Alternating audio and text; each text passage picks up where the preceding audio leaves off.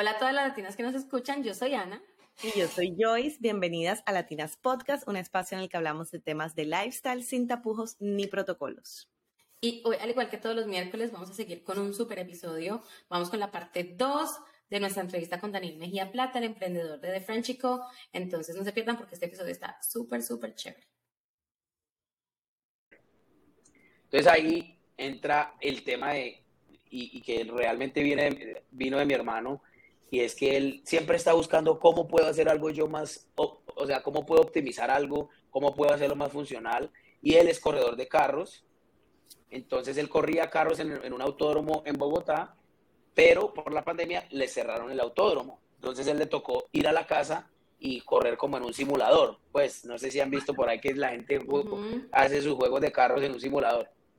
Y entonces él corriendo, tan, cuando y le pasó lo mismo que con la billetera, se dio cuenta que, o sea, la silla que él tenía estaba muy incómoda, entonces se puso a buscar una silla para el simulador y no encontró la silla que consideraba eran carísimas y horribles, ¿sí? O sea, feas, como que de geek, como de para meter por allá en un cuarto atrás y no sacar nunca. Y entonces llegó un día y me dijo, ¿qué tal si hacemos un speed cockpit, que es una silla para gamers eh, que, la, que los gamers, el gaming en la pandemia tuvo un boom increíble porque todo el mundo estaba en la casa. Todo el mundo estaba en la casa y, y, los gamers aparte pues tienen poder adquisitivo porque todos estos implementos de gamers son costosos, ¿sí? Un, un, un timón de los buenos vale 6 mil dólares, una silla de esas valía 3 mil dólares, cualquier computador de esos vale 5 mil dólares. Eh, y él dijo, no, vamos a hacer y ahí es donde entra, lo, pues, como esa, combina esa filosofía de nosotros de combinar estilo y funcionalidad, porque él dice, vamos a hacer una silla para gamers, pero vamos a hacer la silla más bonita y más rígida y más funcional del mercado. Y yo lo miré así, como yo le creo, pues, como yo lo conozco, yo dije, si este man está diciendo eso, es porque algo tiene entre manos, ¿sí? Y ahí, y ahí yo de una también le dije, listo, hagámosle. Si uno a veces, y ahí hay una cosa que también lo dice Tony, Tony Robbins, y es una cosa que él llama eh, The Tyranny of How, ¿sí? Como la tiranía del cómo. Y es que todo el mundo quiere, todo el mundo quiere una idea que, que lo vuelva millonario. Pero entonces cuando tiene la idea, todo el mundo usualmente quiere una receta del éxito, ¿sí? Entonces, la, todo el mundo le pregunta a uno, venga, ¿y ustedes cómo hacen esto y cómo hacen lo otro? Muchas veces cuando uno se, se enfoca y se, digamos, uno tiene una idea y empieza a pensar, pero ¿cómo lo voy a lograr? Ahí se le frustra su idea. ¿Por qué? Porque cuando uno empieza a hacer todo el análisis racional, una empresa de billeteras, ¿cómo se va a inventar la silla, la silla más rígida del mundo y la única silla plegable y no sé qué? No, pero ¿cómo vamos a hacer si eso hay que hacerlo en acero y nosotros no tenemos ni idea de proveedores de acero y ahora en pandemia, ¿cómo vamos a ir a conseguir proveedores de acero? No, eso es una locura, no simplemente uno, eh, entonces esa, tiranía del cómo lo, lo, frustra uno mucho porque uno mira todo lo que puede salir mal y como que se le, se le baja la energía. Entonces en ese momento, cuando él dijo eso, yo, o sea, ni siquiera nos preguntamos cómo lo vamos a hacer, simplemente, y eso también lo dice Simon Sinek, no sé si se han visto que es como eh, eh, en un libro que se llama Start with Why, creo, que es como el Golden Circle, y es lo que le debe importar a uno es el qué y el por qué lo está haciendo y el cómo va a llegar después, ¿sí? O sea, entonces uno visualizar muy bien lo que quiere hacer y mi hermano dijo, vamos a hacer la mejor silla y yo dije, lo vamos a hacer. No teníamos ni idea en ese momento cómo. Duramos dos meses desarrollándola em, desde la casa con diseños de mi hermano y lanzamos la campaña y eso fue lo que nos salvó. Si no hubiéramos hecho esa silla, nos hubiéramos quebrado porque fue lo único que hizo eh, que pudiéramos recuperar esas ventas perdidas. Y para que se hagan una idea, lanzamos una silla, eso siempre hay haters, ¿no? Entonces mucha gente decía, ay, pero ustedes están locos. Llevan, las empresas que hacen sillas llevan 50 años haciendo sillas y ustedes hacen billeteras y van a decir que van a hacer la mejor silla del mercado. Y lanzamos la silla y vendimos 700 sillas en un mes, ¿sí?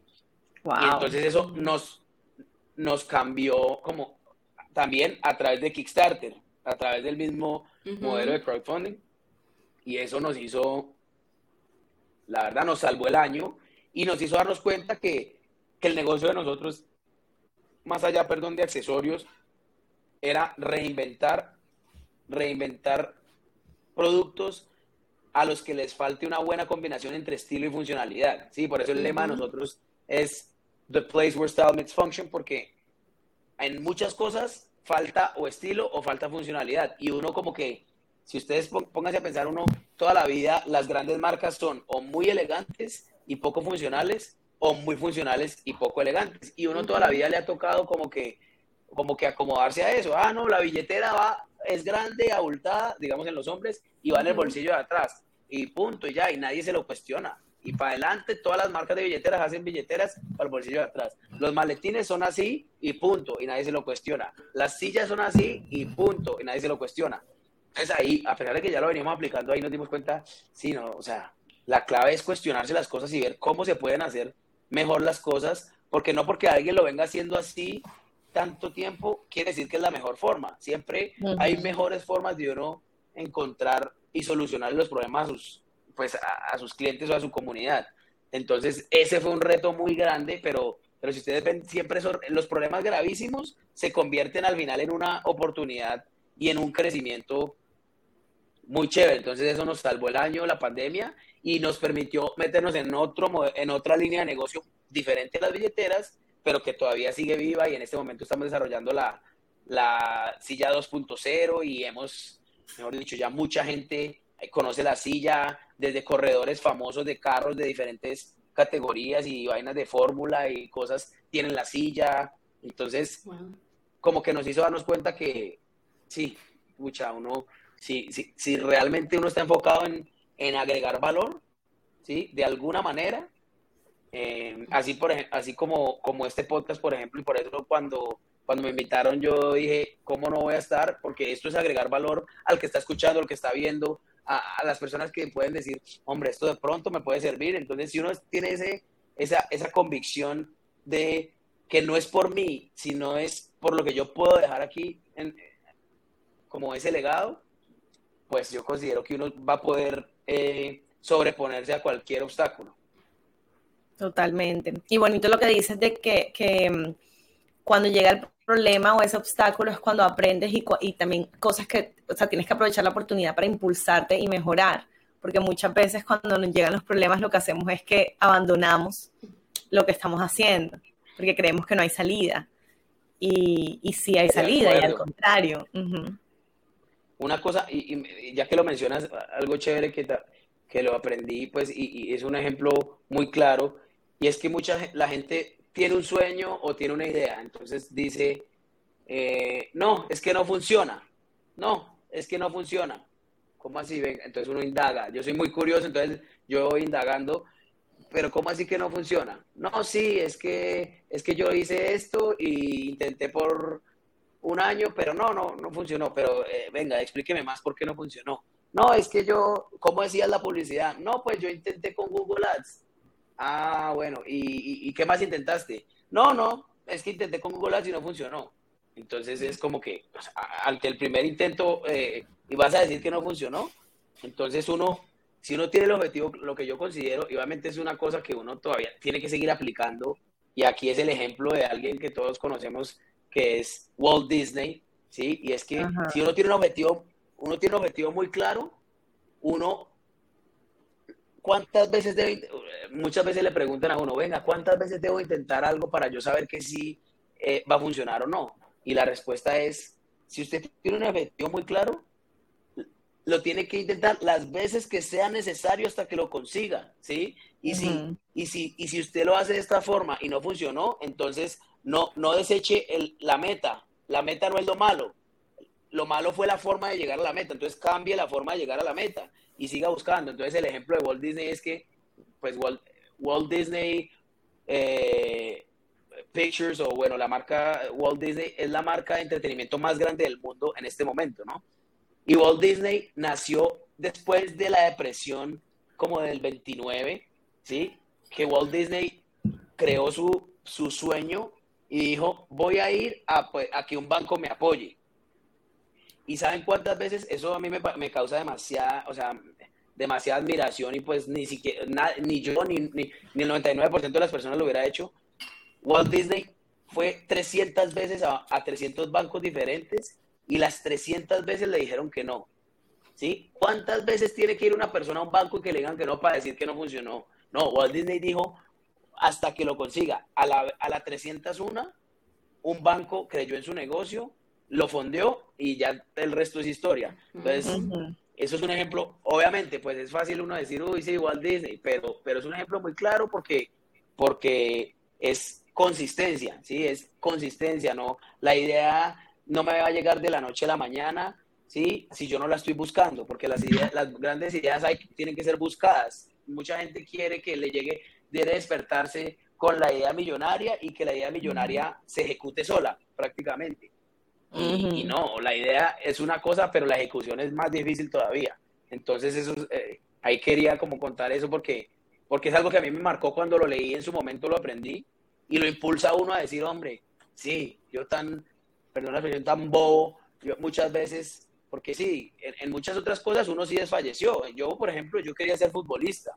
Cuando chiquito quería ser futbolista y, ya, y ahora que he aprendido, digamos, yo digo, sí, yo si, si hubiera sabido lo que sé ahora, hubiera logrado ser futbolista. No sé de qué nivel, pero, pero me, faltó, me faltó intentarlo mucho más, me faltó mucha más dedicación, me faltó, me faltó sacrificar cosas que no quise sacrificar en su momento para lograr un objetivo más grande. Entonces, pues como que eh, sí, eso, eso le, le enseña a uno mucho, la verdad.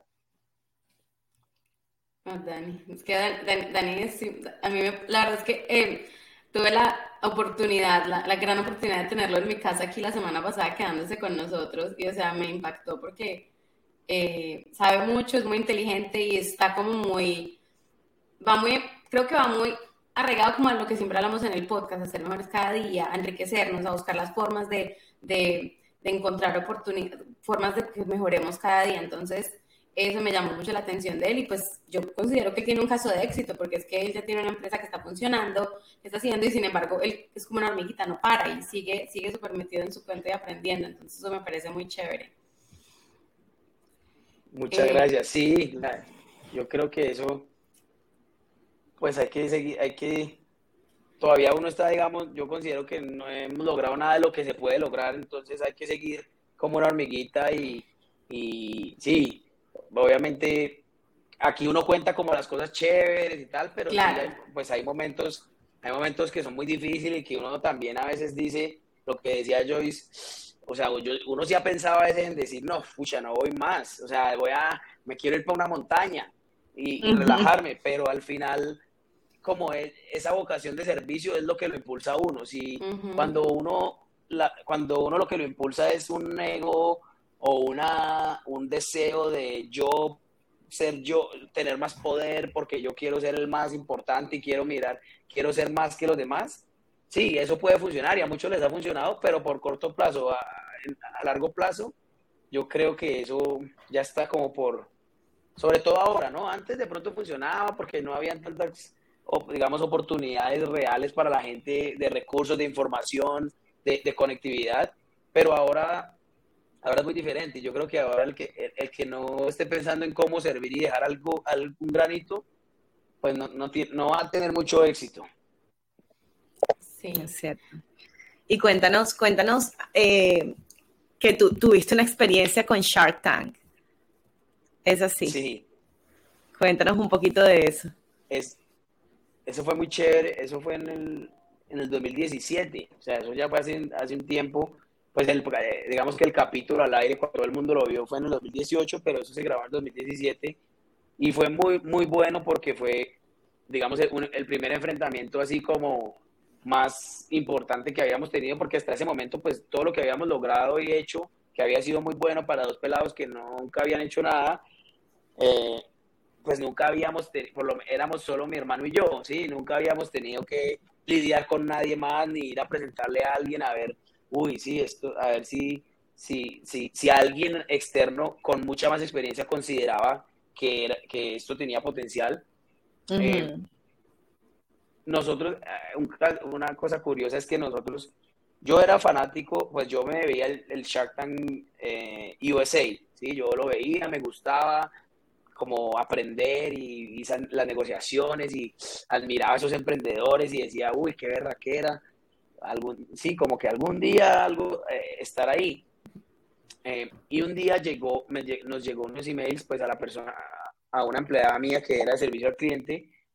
En ese momento éramos cuatro empleados y le llegó un email diciendo que Shark Tank Colombia llega para su primera temporada y estamos reclutando a los mejores emprendimientos del país y nos encantaría que ustedes hicieran parte. Entonces ella me, escribió, me mostró eso y yo le dije, no, María, ¿eso qué es? Eso debe ser fake. ¿Cómo hay que Shark Tank Colombia? Si, si yo veo Shark Tank y eso no hay nada de Colombia, ¿sí? O sea, no, no, no. ¿Qué es eso? Bueno, les dijimos, o sea, no le paramos bolas y seguían y seguían insistiendo hasta que en un email dijeron como que, venga, por favor, necesitamos hablar o con Camilo o con Daniel. Ahí en ese momento nosotros éramos el caso de éxito de Facebook para empresas en Latinoamérica porque pues habíamos logrado cosas muy grandes que no muchas empresas en ese momento habían logrado.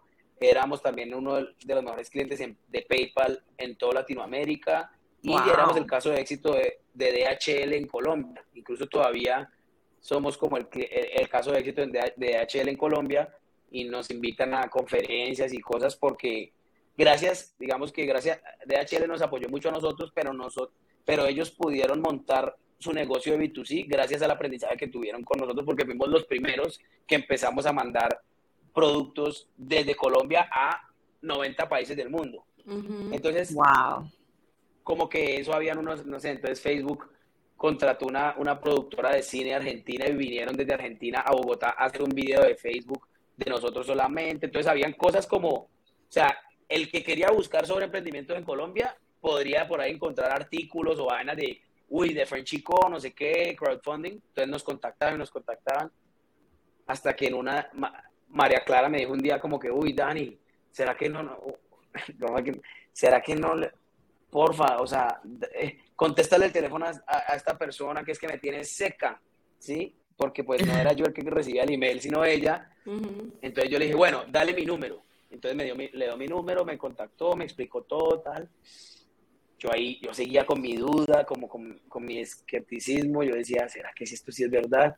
Buscábamos en, en, en Facebook el perfil, bueno, hasta que al final dije, bueno, sí es verdad, pero yo, nosotros vendíamos el, 90, el 99% de nuestras ventas eran por fuera, o sea, en Colombia no vendíamos nada.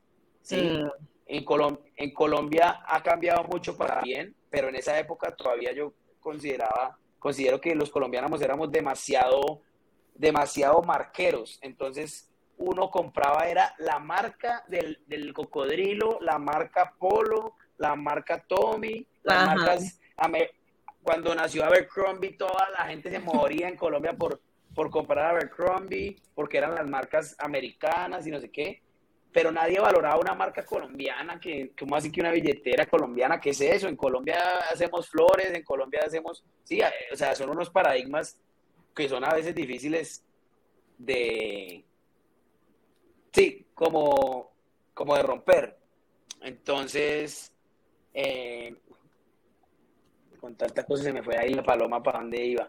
Pero... Lo, que le dijiste a la persona que te contactó de Shark Ah, entonces, ah, sí, entonces entonces la persona, hasta que yo le dije, mira, es que como nosotros no vendemos en Colombia, nosotros, pues a mí no me interesa, nuestro mercado no es en Colombia, en Colombia somos muy mar no sé qué, eh, yo no me necesito desgastar, yo no quiero salir en un programa de televisión en Colombia que la gente por ahí me vaya, como que vaya a pensar que primero soy famoso porque no, no, no soy, segundo, que vayan a ver cifras de algo que, pues que sí, se pueden ver cifras de ahí muy bonitas, pero la realidad del negocio es, es otra al final y la utilidad es otra cosa muy diferente de las ventas, cuando uno sobre todo está en etapa temprana.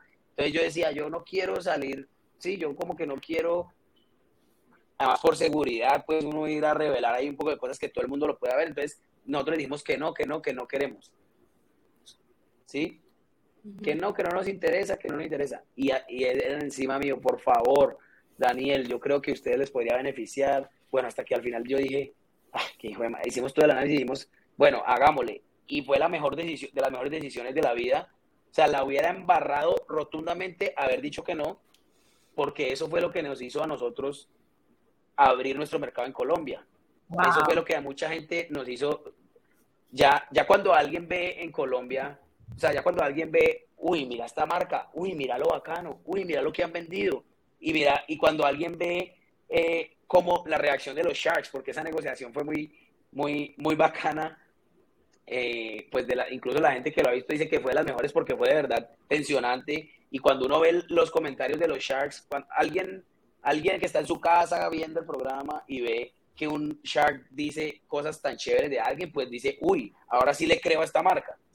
Pero antes de, pero, o sea, eso nos sirvió eh, de, de, un concepto que es social proof, ¿sí? Eso nos dio credibilidad y social proof en Colombia y de ahí poco a poco empezó a crecer Colombia. Ahora Colombia es el tercer país en ventas, siendo el 150 y pico, ahora es el tercer país en ventas. Eh, y la experiencia ya, digamos, en el tanque, pues, con la negociación fue de las cosas que más me ha enseñado a mí en la vida, porque, porque, pues, yo, la primera vez que yo tuve que valorar mi empresa fue para ir a Shark Tank. Yo fui el que hice el pitch, ¿sí? Yo fui el que estructuré cómo se iba a hacer el pitch y le dije más o menos a mi hermano, vea, yo voy a empezar a decir esto, esto, esto. Usted que es el que se inventa los productos, usted en este momento va a explicar los dos productos ganadores, que es la billetera del maletín, em, pero el feedback, digamos que uno ve el programa y son como 12 minutos ahí en YouTube de lo que es, pero realmente eso fue una negociación como de 50 minutos en la que eso preguntaban, eso, mejor dicho, fue una conversación demasiado nutritiva y en la que también uno ataca un, un, miedo, porque cuando uno sale ahí, o sea, eso, eso, pues yo nunca había vivido algo así y eso, uno, está con el corazón a mil porque eso son 100 cámaras, 60 personas, todo el mundo ahí y uno sale al frente de una gente que supuestamente va a ver si uno es bueno o no. Entonces, fue un fogueo increíble, eh, nos abrió las puertas en Colombia muchísimo y nos permitió volvernos muy cercanos y amigos. En este momento somos amigos de, la mayoría de los, de los Sharks con los que estuvimos, hemos hecho relaciones, incluso hemos hecho negocios por otras partes. Al final, digamos que después de hacer una evaluación después del programa, ya el, lo que llaman el due diligence, en de, digamos, de común acuerdo decidimos que pues, de pronto lo mejor no era hacer esa inversión en ese momento, pero quedamos de amigos, son mentores nuestros, entonces son, o sea, son, digamos que fue de las mejores cosas que nos ha pasado porque nos abrieron muchas puertas, nos dieron mucha retroalimentación, nos hicieron ver cosas que estábamos haciendo mal, pero nos hicieron ver cosas que también estábamos haciendo bien y, y la publicidad que eso nos generó realmente es una locura porque yo mucha gente, o sea, Después de eso empezamos a ir a ferias, pues a una feria muy famosa que era la Feria Buró en Colombia, eh, y ahí todo el mundo era, uy, ustedes son los de Shark Tank, uy, ustedes son los de Shark Tank, uy, ustedes son los de Shark Tank. Entonces eso hizo que, que, que, esa, que esa credibilidad que nos dio, la gente le pudiera poner un, como una realidad tangible de ver, de ver la marca. Entonces, la verdad sí es una experiencia increíble. Yo se la recomendaría a mucha gente. Shark Tank ha crecido mucho en Colombia y digamos también está en México. Y, y pues yo sé que para, para la gente de Latinas Podcast, pues, o sea, si, si, yo digo que si alguien tiene la oportunidad de estar en Shark Tank, hay que tomarla porque es, es, un, es un beneficio por todos los lados. Entonces, sí, y también ahí, a veces, ahí también es un ejemplo de que a veces, por ahí dice, dicen ah, grandes, grandes personajes que, cuando a uno algo le da miedo, eso es lo que tiene que hacer, ¿sí? Como que si tú quieres, si uno quiere, no sé, ser public speaker y te da mucho miedo, eh, significa que eso es lo que tiene que hacer para romper ese miedo. Entonces, en ese momento, ese miedo de nosotros, uy, que no sé qué, que la seguridad, que no sé qué, donde, donde no nos hubiéramos hecho como el go through it, pues nos hubiéramos perdido de mucho. Y muchas veces, sí, lo que dicen por ahí, el, la respuesta está al otro lado del miedo. Muchas veces uno se frena y, nunca, y no hace algo y, y, solamente le faltaba a uno, sí, o sea, es como el que va buscando el oro y lleva picando piedra, picando piedra, lleva seis meses y él no sabe que le falta 10 minutos para llegar al oro, pero el hombre ya, no, muchas, muchas veces es ese último, ese como stretch limit que, que, al final lo hace a uno como que eh, ver, ver como la, ¿sí? ver la calma, pues después de la tormenta viene la calma. Entonces esa, esa, esa experiencia fue muy chévere. Igual también hay una, hay una enseñanza bonita de la experiencia que cuentas y es que cuando a ti te llaman de Shark Tank y siendo ya eh, eh, lo que decías que ya estabas en el emprendimiento en Facebook, que ya estabas, o sea, ya eras reconocido en el, en el mundo del emprendimiento en Latinoamérica eh, y te llaman de Shark Tank, otra persona, otro equipo, como que se le sube el ego y dice, wow, o sea, miren, o sea, me quieren aquí y no hubieras pensado en todas esas cosas que decías, eh, pues es que este no es nuestro mercado, esto no nos va a convenir por esto, esto por aquello, o sea, como que mantuviste tu centro y, y ya bueno, luego ves la oportunidad que tienes, pero, pero lo primero que, que, que, viene de ti es mantener tu centro y mantener tu por qué lo hago y para qué lo hago y no, ah, no, se me elevó el ego porque me quieren y soy el súper emprendedor y tenemos la innovación y nosotros somos los mejores y nos pidió Shark Tank y vamos, ¿sí? Sino como lo haces también desde una posición de humildad y de yo no soy más que nadie y, y no entiendo por, qué me quieren a mí en este programa. Yo creo que eso también es algo bonito que, te, que hace que la energía de la abundancia siga fluyendo en ti y en tu equipo y en tu negocio y se sigan abriendo puertas. Totalmente de acuerdo, totalmente de acuerdo. Yo creo que eso en gran medida se lo debo pues a la crianza de que de, sí, de que no, sí, digamos, en, ese momento que lo que les decía, cuando vendimos en un mes 128 mil dólares, dos pelados, o sea, mucha gente se lo que dice, uy, ya, o sea, ¿cómo así que ah, el mes anterior mi papá me daba 500 mil pesos de mesada y ahora vendí 128 mil dólares? Y mira que siempre, no, no sé, por eso digo que debe ser por, por, por la crianza, porque no, no, no te, o sea, no te voy a decir, no, sí, es que yo soy la persona que yo soy muy humilde porque no, yo creo que es algo como innato, ¿sí? sí. para ser muy honesto, de que, ah, no, 120 mil dólares, ok, listo, ahora a mí no me interesa, eso es, eso es un vanity metric, como que, uy, 120 mil, listo, ahora, ¿cómo va? Ahora, ¿qué va a hacer? Porque usted, esos 120 mil dólares significa que usted tiene un pasivo una deuda de 120 mil dólares con 3.200 personas. Entonces, en vez de mandarse a, a bobear por ahí, va a mirar es cómo, cómo va a solucionar eso. Y, y sí, yo creo que cuando, conectándolo con lo de ahora, cuando uno, cuando ese propósito no es por el ego de uno, ni por mi propia, ni porque es que yo me quiero comprar un Ferrari, ni porque es que, sino porque yo quiero hacer algo diferente en el mundo, le permite a uno de pronto como que conservar un poquito esa calma y ver y hacer ese análisis de esto sí es lo que yo estoy buscando, este sí es el enfoque de lo que yo quiero dar. Entonces sí, totalmente de acuerdo.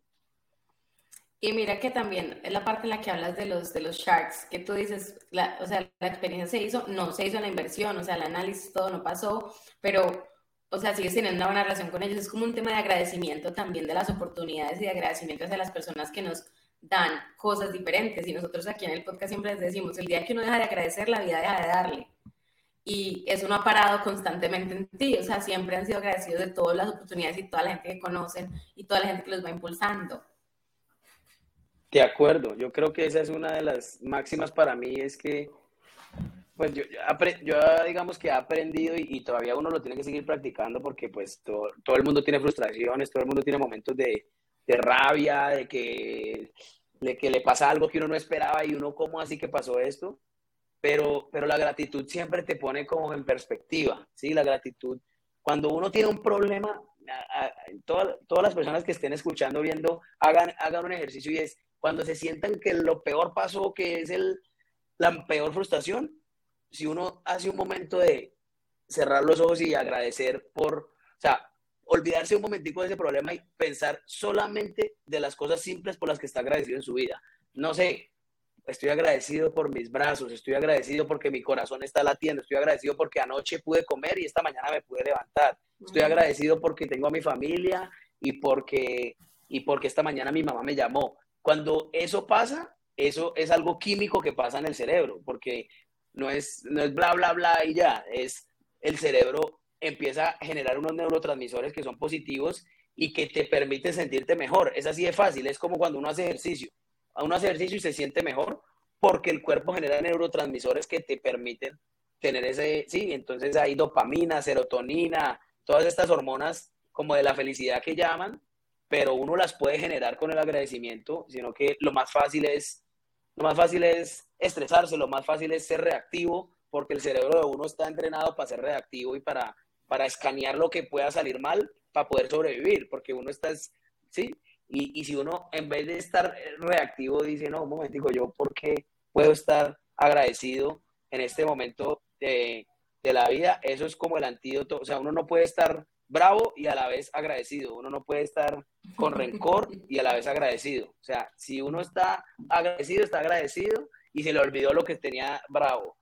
O si uno está bravo, está bravo. Entonces, eso es como el antídoto, sí, como que para mí es el antídoto a muchas cosas, a muchos sentimientos como de, que te vuelven a poner en perspectiva y dice uno, pucha, yo estoy agradecido porque, porque yo estoy aquí en este momento, hoy, porque, porque no nací hace 50 años, sino que nací en este momento, porque nací bajo esta, esta unión de estos dos padres que me hicieron, me generaron esto, ¿sí? Y cada quien es diferente, entonces, pues mucha, sí, mucha gente, sí, uno también, y yo también, todos nos hemos quejado y todos a veces eh, nos da personas a veces que uno considera que, que uno a simple vista los ve y cree que tienen que están teniendo una vida muy difícil comparada de pronto a la de uno, te dan a veces una dosis de como de, de, realidad y de humildad que uno a veces dice, y yo quejándome por esta bobada y este pelado, míralo con esa actitud con la que está ahí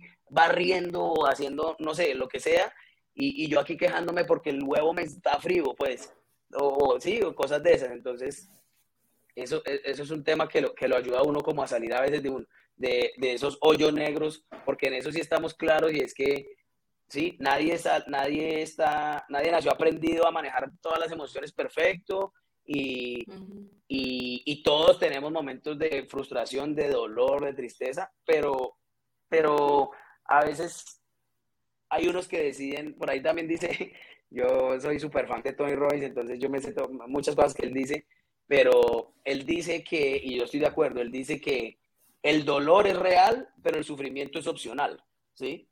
Pain is real, suffering is optional. Eh, como que si uno se pega y sigue y sigue enganchado en algo que ya le pasó, pues va a sufrir muchísimo más. Mientras que sí, está bien sufrirlo por un momento, hacer el duelo, entender y, y buscarle una sola. A veces a uno le pasa algo horrible, si uno le encuentra una sola razón chiquita, así sea muy naive o, o ingenua o soñadora, de, de, por qué algo le pasó. No, no sé. Eh, la novia me terminó. Bueno, no, de pronto es que ella, así, a pesar de que uno estaba enamorado, lo que sea, ¿no? De pronto ella no era para mí, por el que, oye, entonces uno ahí de pronto ahí le da una luz de, de seguir para adelante.